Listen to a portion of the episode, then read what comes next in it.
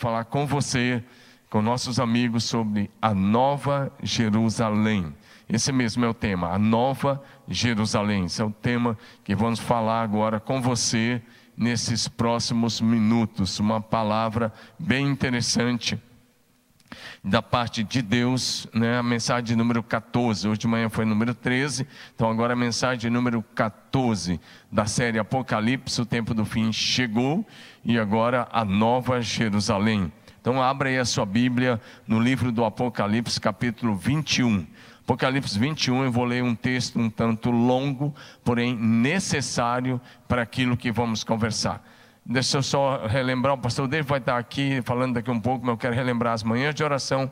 Nós estamos aí de segunda a sexta com as lives de oração, às 10 para as 6 da manhã. Eu encorajo você a estar comigo logo às 10 para as 6 da manhã e com a equipe pastoral das 6 e meia até as 7 e 15 da manhã. Bom, as outras comunicações o pastor vai estar fazendo no final. Apocalipse 21, de um em diante. É, eu vou ler na NVI, tá? Projeção, esse texto na NVI, tá bom? Então vi novos céus e nova terra. Pois os primeiros céus e a primeira terra tinham passado, e o mar já não existe. Vi a cidade santa, a nova Jerusalém, que descia dos céus da parte de Deus, preparada como uma noiva ornamentada para o seu marido, ou adornada para o seu marido. Ouvi uma forte, uma forte voz que vinha do trono e dizia: Agora o tabernáculo de Deus está com os homens, com os quais ele viverá. Eles serão os seus povos, e o próprio Deus estará com eles, será o seu Deus. E ele enxugará dos seus olhos toda lágrima. Não haverá mais morte, nem tristeza, nem choro, nem dor, pois a antiga ordem passou. Aquele que estava sentado no trono disse: Estou fazendo novas todas as coisas. E acrescentou: Escreva, escreva isso, pois essas, são palavras, essas palavras são verdadeiras e dignas de confiança. E disse-me ainda: Está feito. Eu sou o Alfa e o Ômega, o princípio e o fim. A quem tiver sede, darei de beber gratuitamente da fonte da água da vida. O vencedor herdará todas as coisas, e eu serei o seu Deus, e ele será meu filho. Mas os covardes, os incrédulos, os depravados, os assassinos, os que cometem imoralidade sexual, os que praticam a feitiçaria, os idólatras e a todos os mentirosos, o lugar deles será no lago de fogo que arde com enxofre, e esta é a segunda morte. Um dos sete anjos que tinha as sete taças cheias das últimas sete pragas aproximou-se e me disse: Venha, e eu, te, eu mostrarei a você a noiva, a esposa do cordeiro. Ele me levou no espírito a um grande alto monte e mostrou-me a cidade santa, Jerusalém, que descia dos céus da parte de Deus. Ela resplandecia com a glória de Deus, e o seu brilho era como de uma joia muito preciosa como jaspe, clara como cristal. Tinha, uma grande, tinha um grande alto muro com doze portas e doze anjos junto às portas. Nas portas estavam escritos os nomes dos, das doze tribos de Israel. Havia três portas ao oriente, três ao norte, três ao sul, três ao ocidente. O muro da cidade tinha doze fundamentos e nela estavam os nomes dos doze apóstolos do Cordeiro. O anjo que falava comigo tinha como medida uma vara feita de ouro para medir a cidade, suas portas e seus muros. A cidade era quadrangular, de comprimento e largura iguais.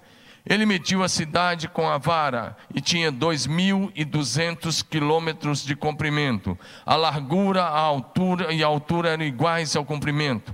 Ele mediu o muro e deu 65 côvados de espessura, segundo a medida humana que o anjo estava usando. O muro era feito de jaspe e a cidade de ouro puro, semelhante ao vidro puro. Os fundamentos dos muros da cidade eram ornamentados com toda sorte de pedras preciosas.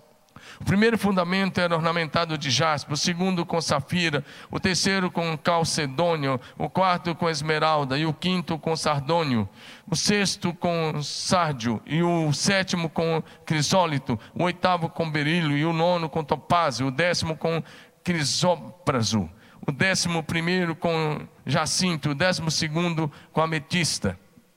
As doze portas eram doze pérolas, cada porta feita de uma única pérola.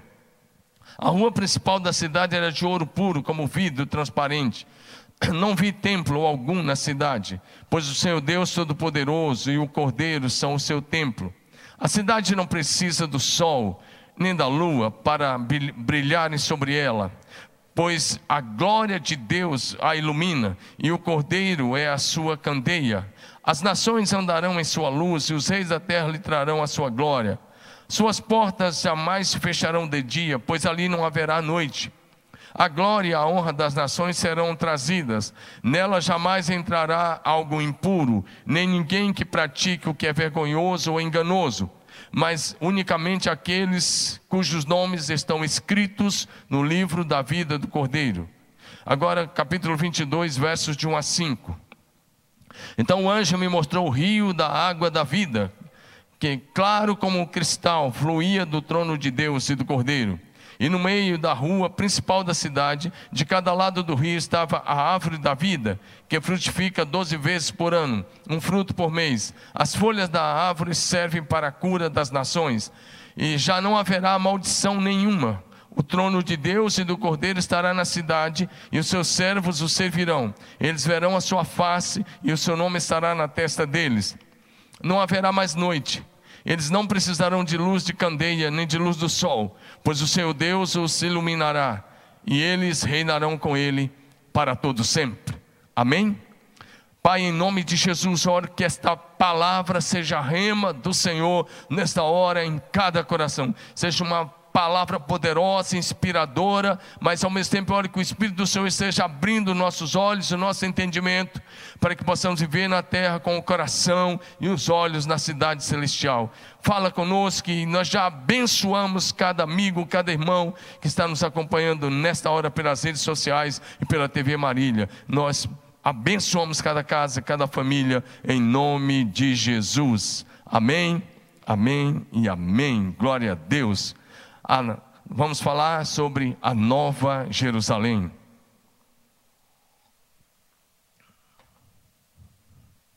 O livro do Apocalipse trata da revelação de Jesus Cristo, a sua mensagem, a sua igreja, a sua vitória retumbante sobre o mal, o triunfo de Jesus sobre o diabo e sobre todo o inferno mas o livro também mostra a revelação da cidade santa, a nova Jerusalém e a sua glória eterna.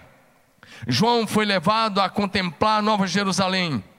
E agora preste atenção, hoje quando estivermos falando de Nova Jerusalém, não tem absolutamente nada a ver com a Jerusalém, capital de Israel porque a Jerusalém, capital de Israel, é capital de Israel já há três mil anos, de, há mil anos antes de Cristo, Davi conquistou, se tornou capital de Israel. Né? E apesar desses anos que eles ficaram tanto tempo fora, mas voltou e é capital de Israel. O que eu vou falar não é da capital de Israel, eu estou falando da cidade santa, a cidade celestial, a cidade de Deus, a cidade espiritual, a cidade celestial, eterna, aquela que descerá do céu, que a origem é o céu, que a origem está em Deus, que Deus é seu arquiteto e edificador.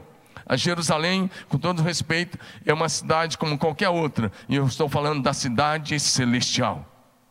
A glória de Deus brilha sobre a cidade santa eternamente como acabamos de ler, assim como a lua reflete a luz do sol, a igreja triunfante refletirá a glória de Deus por toda a eternidade. Os habitantes da Nova Jerusalém serão pessoas que procedem de toda tribo, língua, povo, nação e etnia. Todos aqueles que, enquanto estão aqui, entregam as suas vidas ou entregarem as suas vidas a Jesus Cristo como Senhor e Salvador e permanecerem firmes na fé, esses serão os habitantes da Nova Jerusalém. Aqueles que tiveram seus pecados perdoados pelo sangue de Jesus que foi derramado na cruz do Calvário.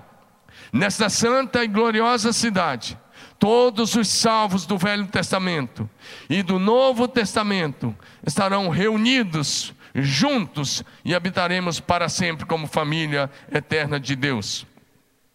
A nova Jerusalém é a santa cidade gloriosa, eterna, ela será a morada de todos os salvos em Cristo Jesus. Primeiro lugar, a Nova Jerusalém tem lugar para todas as pessoas. A Nova Jerusalém tem lugar para todas as pessoas. Uma das coisas que lemos aqui é que a cidade é quadrangular no seu comprimento, na sua largura e na sua altura, são iguais. Ela tem 2.200 quilômetros pela medida aí, 2.200 quilômetros de comprimento, seria como daqui a Sergipe, mais ou menos, ou como daqui a Belém, acho que coisa por aí. É, é, o mesmo comprimento, a mesma largura e a mesma altura, 2.200 quilômetros de comprimento, 2.200 quilômetros de largura, 2.200 quilômetros de altura. Isso para mostrar a perfeição da cidade. Esses números representam a simetria, a perfeição, a vastidão, a glória eterna da Nova Jerusalém. A medida da cidade, na verdade, é um símbolo da sua majestade, magnificência, grandeza, ordem, equilíbrio, suficiência e glória eterna. Essas medidas indicam a perfeição da cidade eterna, que é a morada eterna dos filhos de Deus. O texto também fala do muro, e fala que o muro é de jaspe, o muro da Nova Jerusalém, isso fala de proteção, de segurança, e demarca a santidade da cidade de Deus, separando o justo do ímpio, e porque nada impuro entrará, vai entrar na Nova Jerusalém. Apocalipse 21, 10 diz: Ele me transportou em espírito até uma grande elevada montanha e me mostrou a santa cidade, Jerusalém, que descia do céu da parte de Deus, a qual tem a glória de Deus. Veja bem, a cidade santa que desce do céu, da parte de Deus, não era a Jerusalém da terra, a Jerusalém do céu, da parte de Deus, a cidade celestial que tem a glória de Deus, a cidade que não precisa de sol e nem de lua, porque a glória de Deus e do Cordeiro Jesus a iluminará nada impuro ou pecaminoso entrará na Nova Jerusalém. A, Jerusalém atual mora todo tipo de gente, e todo tipo de gente pode entrar lá. Mas na Nova Jerusalém, a cidade de Deus, a, Apocalipse 22, 15 diz assim: Fora dessa cidade ficam os cães, os feiticeiros, os impuros, os assassinos, os idólatras e todo aquele que ama ou pratica a mentira. Ou seja, nada impuro, nada de corrupção entrará nessa cidade. O texto que lemos também diz que a Nova Jerusalém, a Nova Jerusalém tem doze portas. E elas hoje estão abertas, porque a graça de Deus hoje está recebendo todo mundo. Ela tem doze portas. Porém, preste atenção no que o texto diz: que há um anjo em cada porta. E aí eu quero fazer uma analogia com você. Assim como o Senhor Deus colocou querubins com espada flamejantes para proteger o caminho da árvore da vida lá no Éden, para que o homem não comesse da árvore da vida em pecado e vivesse eternamente. Lá no Éden, como, quando o homem pecou, Deus colocou querubins com espada flamejante para proteger o caminho da árvore da vida. Assim também, na Nova Jerusalém, Deus colocou um anjo em cada porta da cidade santa. Isso significa que só entrarão ali, só terão acesso ali os servos de Jesus Cristo, os discípulos do Senhor. Apocalipse 21, 12. Tinha grande alta muralha, doze portas, e junto às portas, doze anjos. Nas portas estavam escritos os nomes das tribos de Israel. Mas pega essa palavra que diz doze portas, e junto às portas, em cada porta um anjo, que exatamente fala desse cuidado. Lembra disso que eu estou falando? Lá no Éden, quando o homem pecou, Deus colocou querubins com espadas flamejantes, para ninguém ter acesso à árvore da vida. Aqui, Deus coloca anjo nas portas, para que só entrem os remidos do Senhor.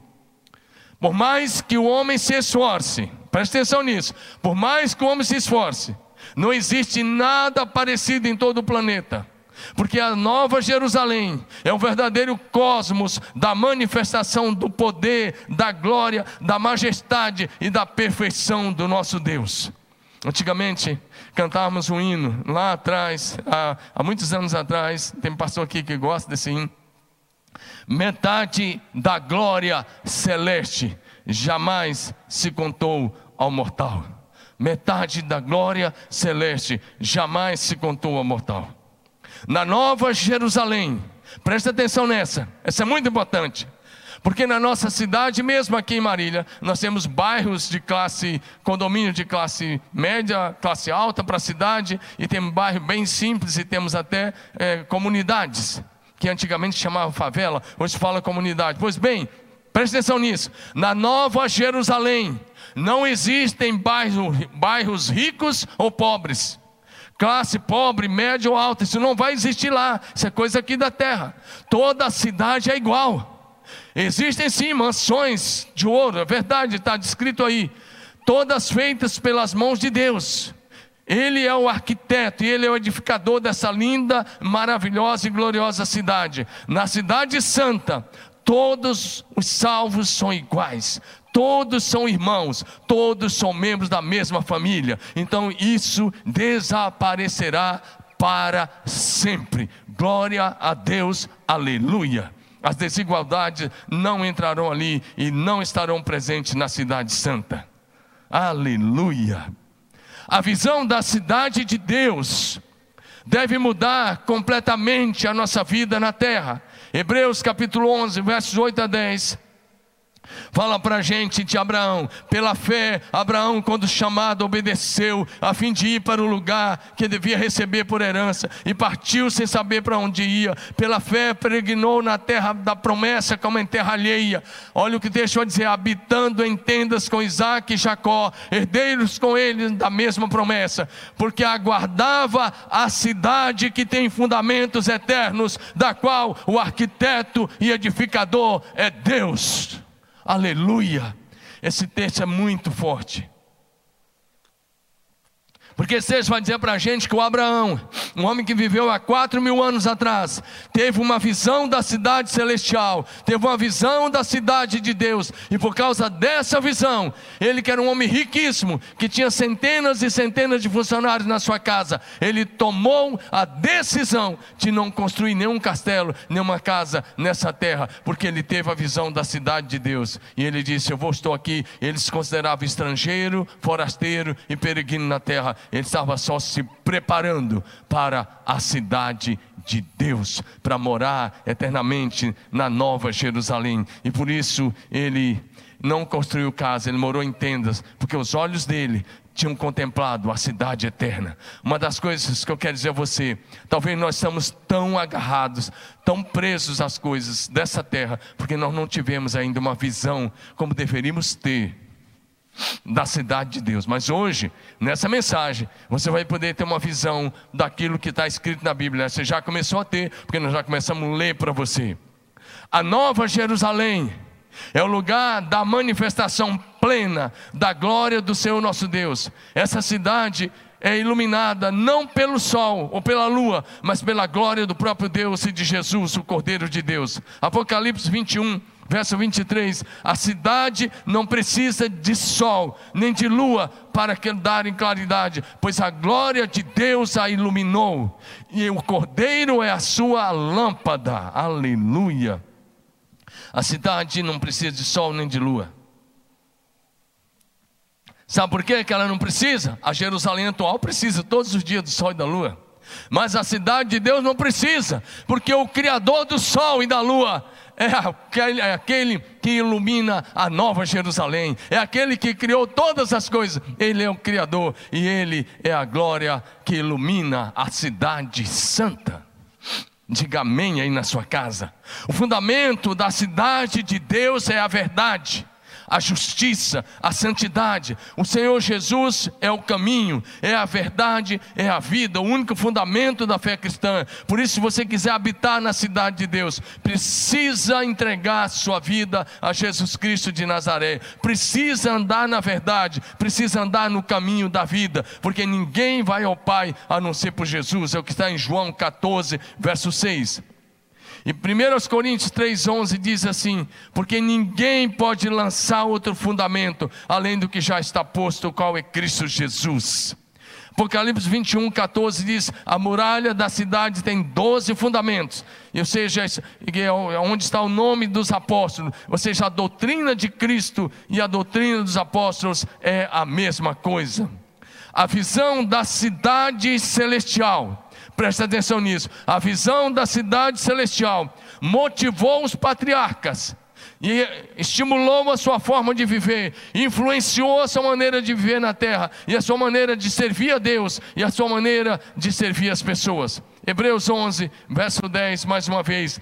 Porque aguardava a cidade que tem fundamentos eternos, da qual Deus é o arquiteto e edificador. Hebreus 11, de 13 a 16, falando dos patriarcas, diz assim: Todos eles morreram pela fé sem ter obtido as promessas, vendo-as, porém, de longe, saudando-as e confessando que eram estrangeiros e peregrinos sobre a terra. Preste atenção nisso, porque os que falam desse modo manifestam estar procurando uma pátria. E se na verdade se lembrassem daquela de onde saíram, teriam oportunidade de voltar. Agora, olha esse texto. Mas agora aspiram uma pátria superior, uma pátria superior, isto é, a pátria celestial. Por isso, Deus não se envergonha deles de ser chamado seu Deus, porquanto lhes preparou uma cidade. O texto está falando dos patriarcas, lembrando Abraão, Isaac, Jacó, os patriarcas que tinham saído lá do, do, do, que é o Iraque, hoje tinham saído de tantos lugares, que conheciam tantos lugares, e o texto está dizendo que eles habitaram em tendas, que eles não alcançaram as promessas, que eles olharam de longe aquilo que nós vivemos hoje, a promessa da vinda de Jesus. Mas eles manifestaram que estavam procurando uma pátria superior, a pátria celestial, e que eles aspiravam por essa pátria superior, que é a cidade de Deus. E ele diz: por isso, Deus não se envergonha deles de ser chamado seu Deus, porquanto Deus lhes preparou uma cidade, a cidade de Deus, a nova Jerusalém. Na Nova Jerusalém, preste atenção nisso: o amor, a graça, a integridade, a santidade e a transparência. A transparência são a base de todos os relacionamentos. É o lugar onde todos vivem em completa integridade, santidade e transparência. É isso que está falando Apocalipse 21, verso 18, quando diz que a estrutura da muralha é de jaspe, e também a cidade é de ouro puro, semelhante ao vidro límpido, ou seja, a transparência em tudo. E se você quiser habitar nessa cidade, terá que viver uma vida transparente, limpa, santa, diante de Deus e diante das pessoas. A igreja que ama a volta de Jesus Cristo deve pregar insistentemente para aqueles que têm sede, para, aqueles, para que eles possam vir e para que eles possam beber da fonte da água da vida e sejam salvos. Apocalipse 22, 17 diz: o Espírito e a noiva dizem: Vem. Aquele que ouve, diga: Vem. Aquele que tem sede, venha. E quem quiser, receba de graça da água da vida. A igreja que ama Jesus prega a palavra a tempo e a fora de tempo. A igreja que ama Jesus testemunha em crise ou, ou, ou fora da crise, em todos os momentos, ganha vida para Jesus, edifica e manifesta o amor de Jesus às pessoas. Preste atenção nisso. Aqueles que insistem em continuar no pecado, em andar no pecado, não entrarão na Cidade Santa, mas somente os arrependidos dos seus pecados, somente os remidos, perdoados, lavados, justificados, santificados pelo sangue de Jesus, somente aqueles que têm o seu nome no livro da vida. Apocalipse 21, verso 27. Nela nunca, jamais entrará coisa alguma contaminada, nem o que pratica abominação e mentira, mas somente os, os inscritos no livro da vida do Cordeiro. Se você quer habitar na cidade santa. Deixa eu dizer uma coisa para você: você precisa romper com o pecado, precisa viver um estilo de vida santo, um estilo de vida que agrada a Deus, que glorifica ao Senhor. Os remidos do Senhor Jesus Cristo entrarão na cidade santa pelas portas, diz a palavra. Todos aqueles, porém, que não servem a Jesus, que não se comprometeram com Jesus, que não foram lavados pelo sangue do Cordeiro, ficarão de fora da cidade santa e serão lançados no fogo eterno. É o que diz a Bíblia em Apocalipse 22, 14 e 15. 22, 14 e 15 diz: Bem-aventurados aqueles que lavam as suas vestiduras no sangue do Cordeiro, presta atenção nisso, para que lhes assista o direito à árvore da vida e entrem na cidade pelas portas. Fora ficam os cães, os feiticeiros, os impuros, os assassinos, os idólatras e a todo aquele que ama e pratica a mentira. Então, se você quer entrar na cidade santa, arrependa-se dos seus pecados, entregue sua vida a Jesus, vive em santidade e, seja, e viva uma vida completamente consagrada ao Senhor. Segundo lugar, a nova Jerusalém é lugar de plena comunhão com Deus, nosso Pai. Nós temos comunhão agora com, com Deus através do Espírito Santo.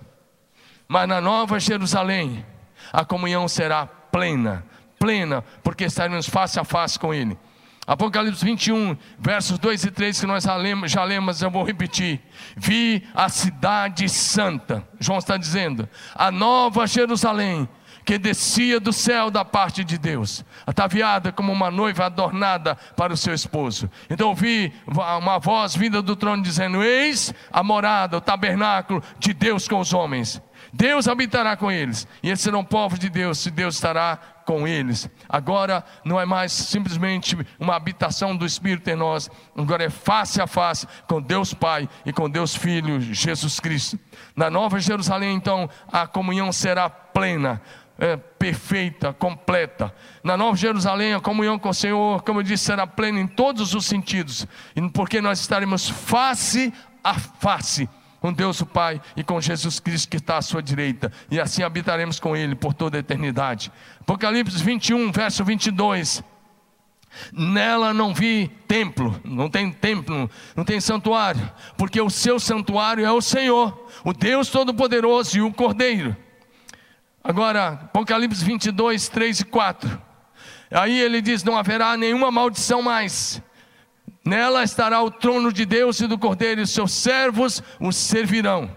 E aí ele continua, e no verso 4: E contemplarão a sua face, e na sua na testa, na sua fronte estará o nome dele. Olha o que o texto está dizendo: Nela estará o trono de Deus e do Cordeiro, seus servos servirão e contemplarão a sua face. Lá nós veremos Deus como ele é. E lá nós teremos todos os dias, 24 horas por dia, comunhão ininterrupta com o Pai e com o Filho. Presta atenção, no Velho Testamento, a Bíblia diz que no Velho Testamento a presença manifesta de Deus estava no tabernáculo de Moisés, depois no templo de Salomão. Mas na hora da morte do Senhor Jesus Cristo, na cruz do Calvário, a Bíblia diz que o véu do templo se rasgou de alto a baixo isso significa que a partir daquele momento, no Novo Testamento, o Espírito Santo enche a nossa vida com a sua presença. Porém, na Nova Jerusalém não haverá templo, porque a igreja habitará com Deus, como eu disse, face a face. A igreja habitará com Deus e Deus habitará com a igreja em plena e eterna comunhão. Aleluia!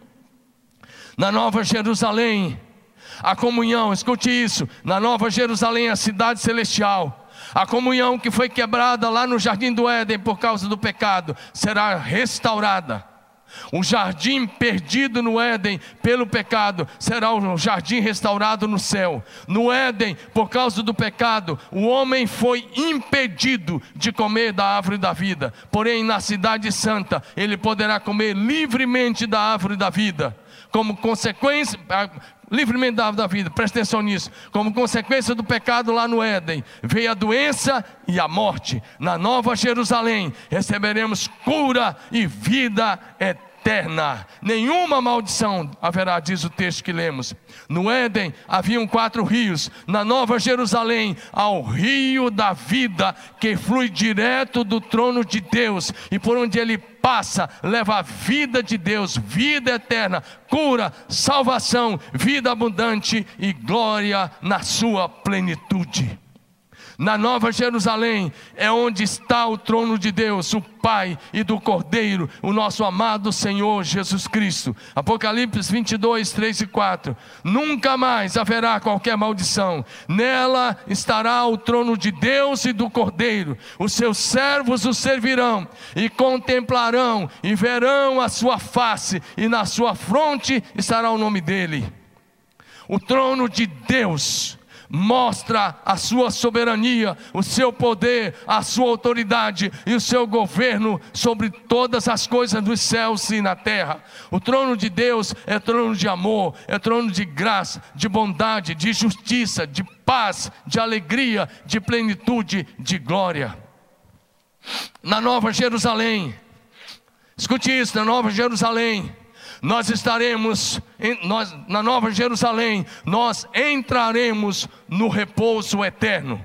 Mas escute agora uma outra coisa: nós entraremos no repouso eterno, mas continuaremos servindo. Você não vai entrar lá para ficar de braço cruzado, é o repouso eterno, é a glória da eternidade. Mas nós vamos continuar servindo e cumprindo o propósito eterno de Deus para a nossa vida. Nós serviremos a Deus na Nova Jerusalém com muita alegria e o nosso trabalho será prazeroso e não será cansativo. Sabe por quê? Nós vamos estar servindo aquele que deu a sua vida por nós na cruz do Calvário, aquele que nos redimiu pelo seu sangue, aquele que nos comprou para Deus, aquele que nos arrancou do inferno, aquele que nos transportou do império das trevas para o reino da luz. Hebreus 4, de 9 a 11, diz assim para a gente esse texto, Hebreus 4, de 9 a 11. Ele diz: portanto, resta um repouso para o povo de Deus. Presta atenção, o autor está tá lembrando o povo de Israel, está lembrando o povo quando entrou na terra prometida, sobre a liderança de Josué, e ele diz: Olha, eles entraram na terra. Ele diz: Mas esse repouso é temporário, e ele está dizendo: Resta um repouso para o povo de Deus, a cidade santa, a pátria celestial, a glória do céu. Portanto, aquele que entrou no descanso de Deus, também ele mesmo descansou das suas obras, como Deus das suas.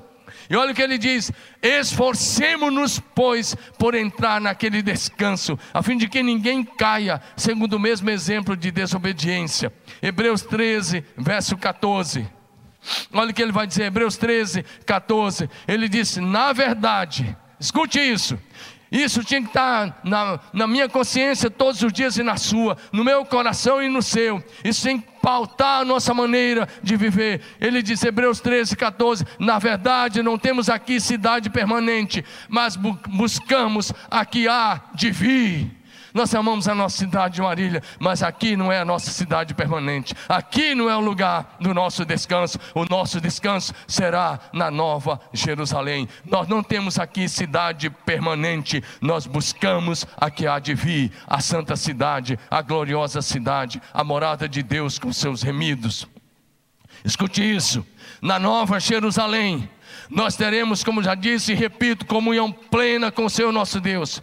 Contemplaremos a sua face 24 horas por dia, mas escute, ali não haverá noite. Então, então é ininterrupta a comunhão, ininterrupta a todo instante, sem parar. Agora, escute isso: o que mais deve nos atrair para o céu.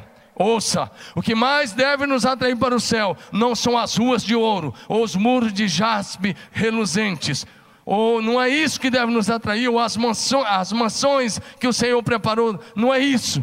O que deve nos atrair para o céu é poder contemplar a face do nosso amado Senhor e Salvador Jesus Cristo, é poder olhar para a face do Pai, aquele que nos ama e enviou seu Filho para nos buscar quando nós estarmos perdidos nos nossos delitos e pecados. O que me atrai para Nova Jerusalém não são as ruas de ouro, não é o seu muro, não é a sua beleza, é a face do Pai, é a glória do Pai e do Filho, o Senhor Jesus Cristo. É isso que deve nos impulsionar e nos atrair para a Nova Jerusalém.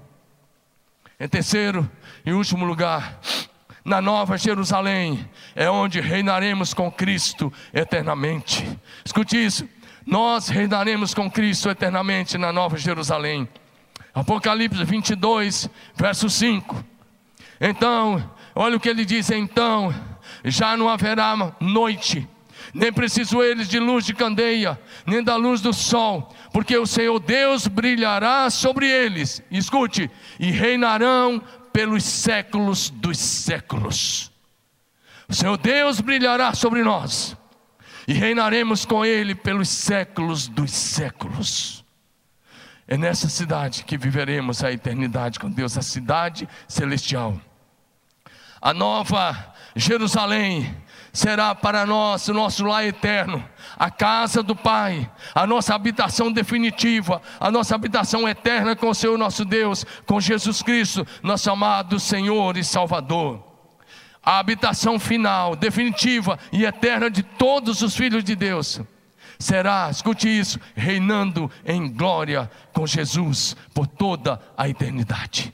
Reinando em glória com Jesus por toda a eternidade na Nova Jerusalém. O texto que lemos é Apocalipse 21, verso 4. Vai dizer algumas coisas interessantes. Primeiro, o texto diz que Deus enxugará dos seus olhos toda lágrima. Aqui nós choramos de tristeza, choramos de alegria, choramos uma série de coisas, choramos nas separações, choramos quando alguém morre, mas ali Deus enxugará dos seus olhos toda lágrima.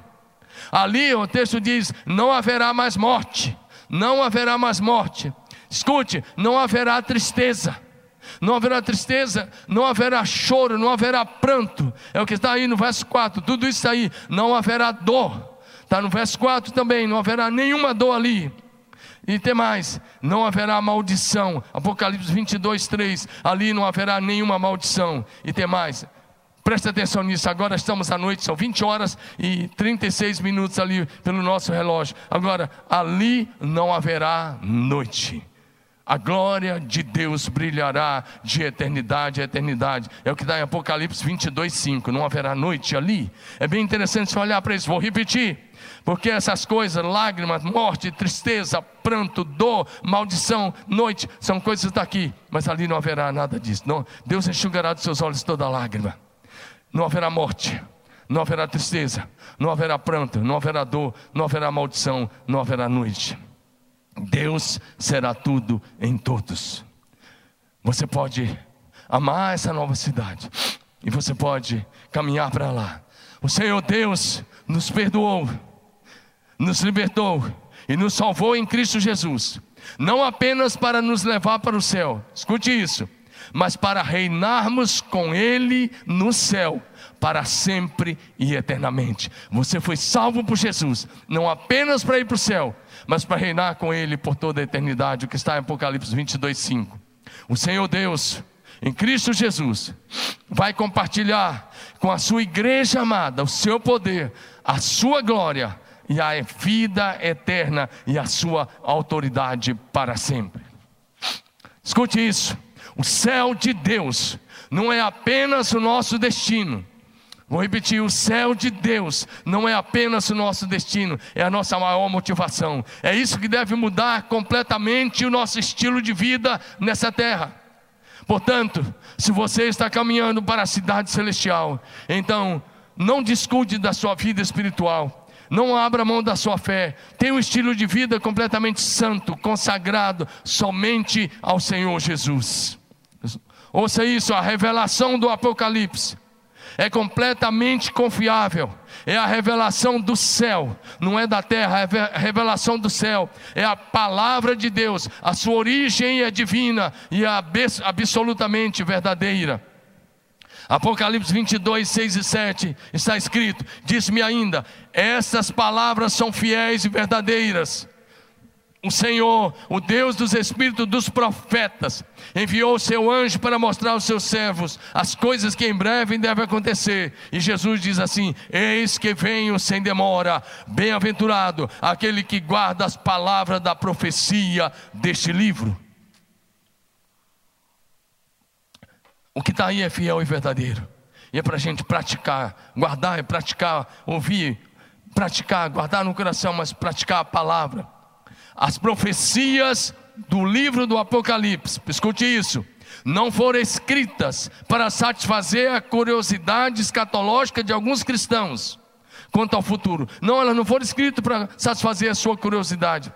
As profecias do Apocalipse foram escritas para que a igreja possa viver dentro da vontade de Deus e para que eu e você possamos nos preparar para o tempo do fim para a segunda vinda de Cristo, para que possamos continuar proclamando, pregando, anunciando o Evangelho de Jesus até que Ele volte e que possamos fazer isso para todas as pessoas. Apocalipse 22, 12 e 13. Mais uma vez, Jesus diz: Venho sem demora, e comigo está o galardão que tenho para retribuir a cada um segundo as suas obras. E aí, Jesus disse: Eu sou o Alfa e o Ômega, o primeiro e o último, o princípio e o fim, ou seja, aquele que começou a história e aquele que vai encerrar a história, aquele que tem a história da humanidade nas suas mãos, aquele que controla todas as coisas. Ele disse: Venho sem demora. Ouça o critério para a salvação e habitar com Cristo na cidade celestial não são as boas obras, mas a vitória de Jesus Cristo na cruz do Calvário. Os santos não serão ou não são justificados pelas suas boas obras, mas pelo sangue de Jesus.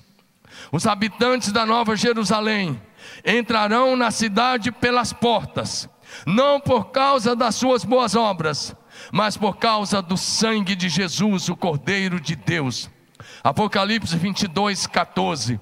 Bem-aventurados aqueles que lavam as suas vestiduras no sangue do Cordeiro, para que lhes assistam direito à árvore da vida e entrem na cidade pelas portas. Entraremos na cidade celestial pelas suas doze portas, não por causa das nossas boas obras, mas por causa do sangue de Jesus Cristo que foi derramado na cruz do Calvário. Os que foram lavados pelo sangue de Jesus, os que vencem o mundo, o pecado, as paixões da carne, os que vencem o diabo e as suas tentações, entrarão na cidade santa pelas portas, comerão da árvore da vida e assim viverão eternamente com o Senhor. Deixa eu te fazer algumas perguntas antes da gente encerrar e nós vamos cantar e vamos orar por você. Mas eu preciso fazer algumas perguntas a você. A partir dessa palavra, quero fazer algumas perguntas a você. Primeiro, pela fé em Jesus. Você já é um habitante da Nova Jerusalém? Você já tem a sua casa garantida na cidade gloriosa? As pessoas lutam para ter a casa própria, e é justo, é digno, é necessário. Quantos, quanta luta, quanto sacrifício para ter a casa própria nessa terra, na nossa cidade ou na sua cidade? Aí. Mas a questão é: você está tendo a mesma garra para ter a sua casa na cidade de Deus? Outra pergunta: você está juntando tesouro na terra ou no céu?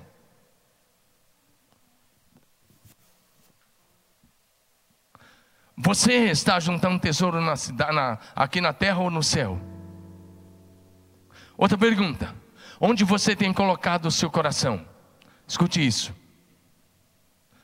Na Nova Jerusalém ou na Babilônia? O Apocalipse fala da Babilônia, a cidade da perdição, a mãe da prostituição uma figura.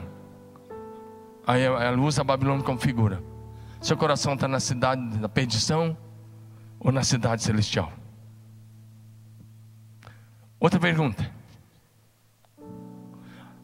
A grande Babilônia é a grande meretriz. A pergunta agora é: a qual igreja você pertence? Aquela que esse texto chama de a igreja verdadeira, de noiva do cordeiro, ou você pertence à igreja apóstata, a grande meretriz? É com você a resposta. Qual é o seu destino eterno? O céu ou o lago de fogo? Vou repetir: qual será o seu destino eterno? O céu ou o lago de fogo? Onde você viverá a eternidade? No céu ou no lago de fogo? E mais duas perguntas. Você está caminhando para a casa do Pai ou para as trevas com o diabo?